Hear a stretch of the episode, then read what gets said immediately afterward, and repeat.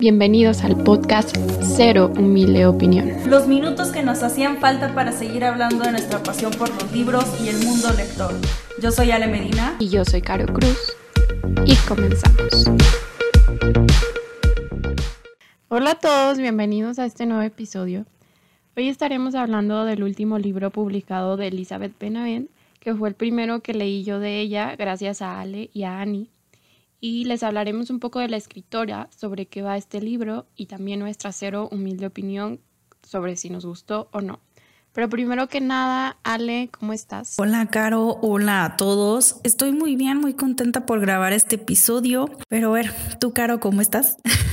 bien, muy contenta por el apoyo y recibimiento que hemos tenido del podcast y emocionada por esa recomendación. Sí, muchas gracias a todos los que se han unido, los que les han dado like, los que han dejado su bello comentario. Pero bueno, vamos a comenzar con el episodio de hoy que me emociona mucho porque Elizabeth es una de mis escritoras favoritas. La empecé a leer en el 2019 por una recomendación del libro de Valentina y desde la primera trilogía que leí, Cof Cof, devoré, de ella la pasé eh, a mis escritoras imprescindibles y sin duda a través de las lecturas que he hecho de sus libros Mm, de verdad es de mis favoritas. El chick es el género al que recurro para dejar mi cerebro relajarse y divertirse con ese estilo de sabor a historias dramáticas de amor. Para aquellos que no saben, el chick es un subgénero de la novela romántica y fue como un tipo de postfeminismo en donde en lugar de presentar a la mujer como víctima o dependiente del hombre, muestra la vida de una mujer actual, incluyendo temas sexuales, amor y otros problemas de género. Yo la verdad nunca me había animado a leer a la autora, que aunque es muy reconocida, pues no tenía ni idea de por dónde empezar a leerla. Y ya cuando armamos esta lectura conjunta, sí me sentí un poco intimidada por la extensión del libro, pero la verdad es que tiene el talento para desde un inicio enganchar y desde ahorita les adelanto que sí tengo más ganas de conocer su trabajo.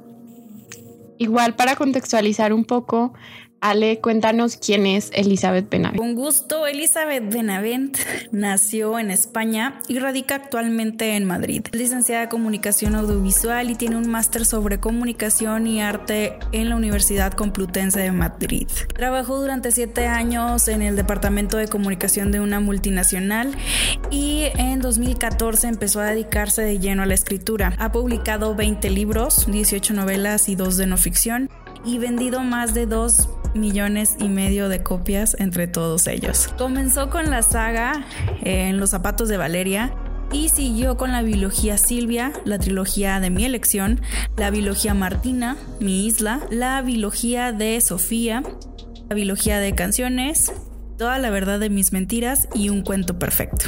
La saga de Valeria fue y está siendo adaptada por Netflix y la biología de Somos Canciones está en proceso de grabación para película.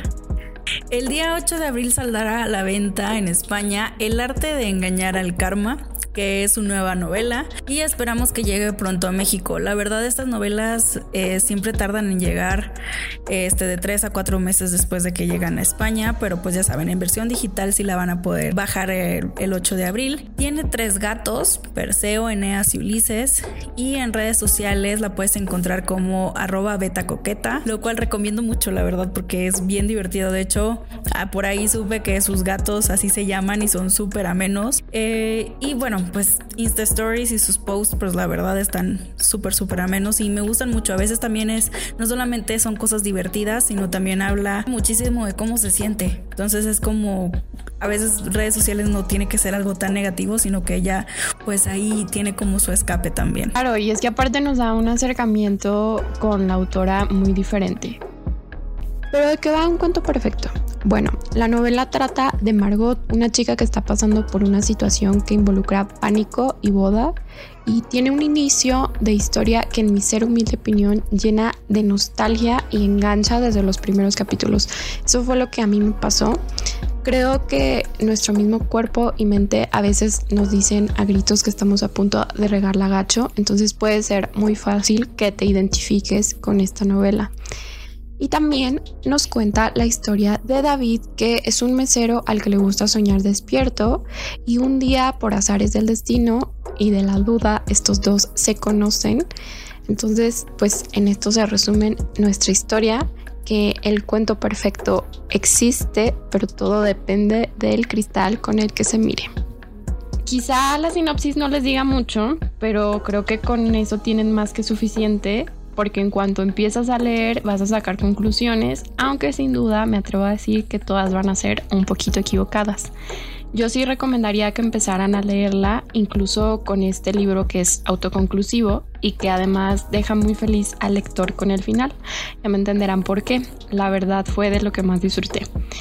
Si te ríes y te emocionas junto con Margot e incluso te desespera su actitud indecisa, pero igual la comprendes porque aunque no hayamos pasado exactamente por lo mismo, digo yo nunca he estado en planes tal cual de boda, pero ves todos esos sentimientos y te pones en su lugar eh, que, que vas leyendo y dices, no, tiene razón, o sea, eso que está viviendo a mí también me pasaría. Y de paso me gustaría mencionar que si esta historia les llama la atención o le quieren dar una oportunidad a la autora, Andrea de To Read List en Instagram va a organizar una lectura conjunta ahora en marzo. Entonces, pues qué mejor que leerlo acompañados para poder familiar con alguien.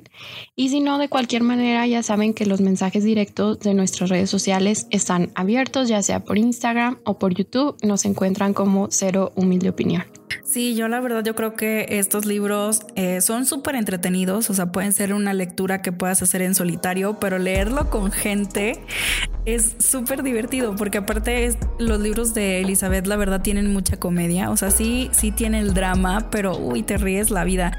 Generalmente me dan mucha, mucha risa los monólogos internos que tienen los personajes a veces, pero bueno, a mí un cuento perfecto me relajó y me llevó como todas las novelas de Beta Coqueta en un viaje físico y emocional. Un viaje lleno de sentimientos, dudas, penas y un montón de risa. La verdad es que sí me reí muchísimo con, con esta historia. Esa tensión sexual, no bueno. Yo me la pasé gritando, ya, ya, denle, ya, o sea, ya para que se hacen, ya por favor, o sea, se quieren y no son novios, ¿no? Lo prolongaron lo más que pudieron, pero... Neta, sí, porque hay en otros libros de beta que a la página 20 ya le están dando duro contra el muro, o sea...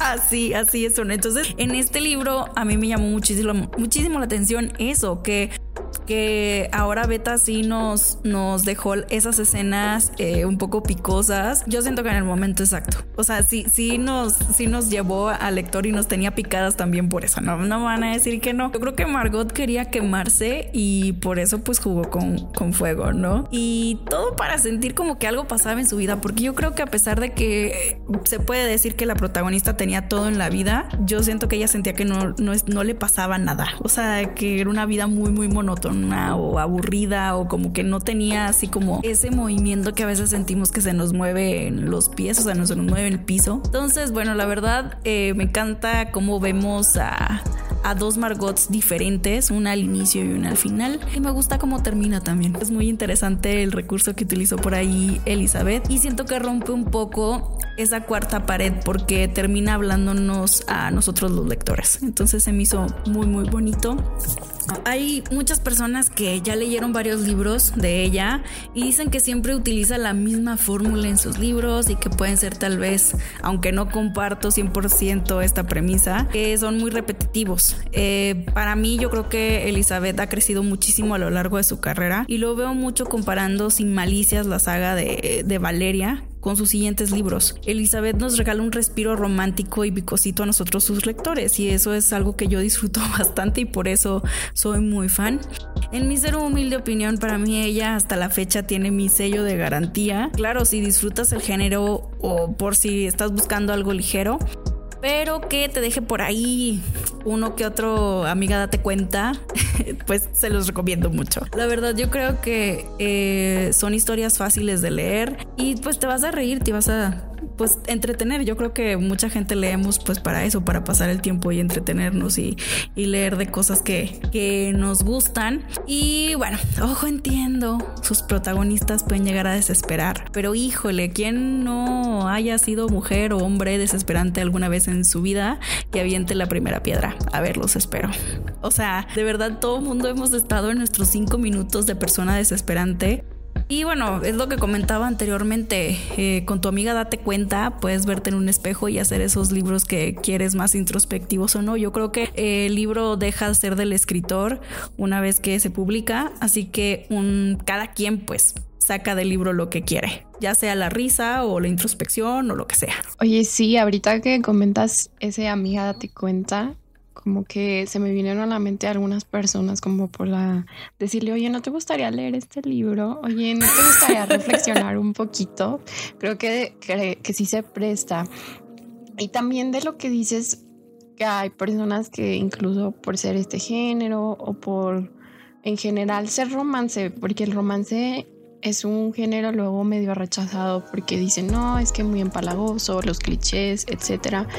Pero justo de lo poco que yo he escuchado y visto de esta autora, es que ella misma dice, es que mis novelas no son precisamente para que aprendan, wow, la cosa así súper especial del universo, ni que los marque de por vida o así, que también se puede llegar a dar el caso, es como estaba diciendo Ale, puede ser algo que, que les ayude a identificarse con una situación actual, pero pues en general son libros que se disfrutan de leer, que lo comentas en un rato, que a lo mejor recomiendas, incluso puedes regalar a alguien que no esté acostumbrado a hacer lecturas como de tan pesadas o como más elaboradas si lo quieren ver así.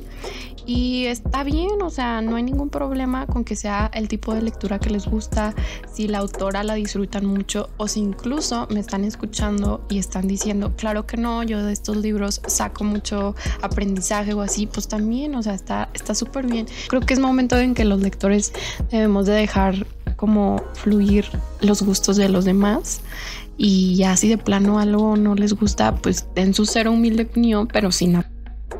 Claro, claro. Y es que bueno, algo que también me gustaría agregar sobre las historias de Elizabeth, porque bueno, al menos, pues que yo he leído más libros, a lo mejor Caro no tiene eh, esa noción que yo ahorita voy a comentar, pero es que en su libro siempre eh, hay de dos o viajes a alguna parte del mundo y ahí notamos mucho cuánto Elizabeth le gusta viajar y generalmente escribe sobre lugares donde ya ha visitado o a la importancia de la amistad.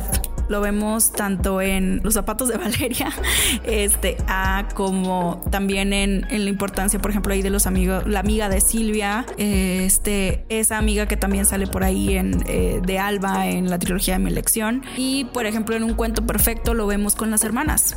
O sea, lo vemos con las hermanas, es esa importancia de, de, pues estoy yo para ti y tú para ti, aunque las tres hermanas sean un caos, lo vemos, o sea, se vemos, vemos esa como apoyo tácito sin que sea de que aquí estoy para ti. O sea, aquí, estoy. O sea, no es muy así como eh, eh, implícito. Claro, y aparte refleja una complicidad como muy única, ¿no? Como de hermanos que, que se encubren luego cositas que no quieren que se enteren los papás o que solo tienen como la confianza de contarle a alguien tan cercano. Y sí es cierto, no había pensado en eso de los viajes y si quieren situarse con este libro es playa totalmente y wow, o sea, amo como este escenario y está muy padre. De hecho me acuerdo que Annie lo leyó una parte o el final en un viaje que hizo a la playa, entonces como que le quedó perfecto, se ambientó completamente. O sea, casi creo que un cuento perfecto en el ambiente perfecto. Ale, así es como llegamos al final del tercer episodio. Esperemos que les haya gustado mucho y que se animen a leer esta historia. Y ya saben, nos pueden platicar su experiencia con esta autora y este libro. Para los que nos están escuchando en YouTube, que es Cero Humilde Opinión, nos dejan ahí sus comentarios o si no, en nuestra cuenta de Instagram, que es arroba cero-humilde opinión. Sí, además recuerden que tendrán un pequeño quiz en la semana sobre este episodio para que estén por ahí atentos y contesten y nos platiquen un poco más. Y de igual manera también les recuerdo que nos sigan en nuestras cuentas de Bookstagram, a mí en arroba leer-en-todas partes y a Caro como arroba aries-en-libros. Muchas gracias por escucharnos. Adiós. Bye.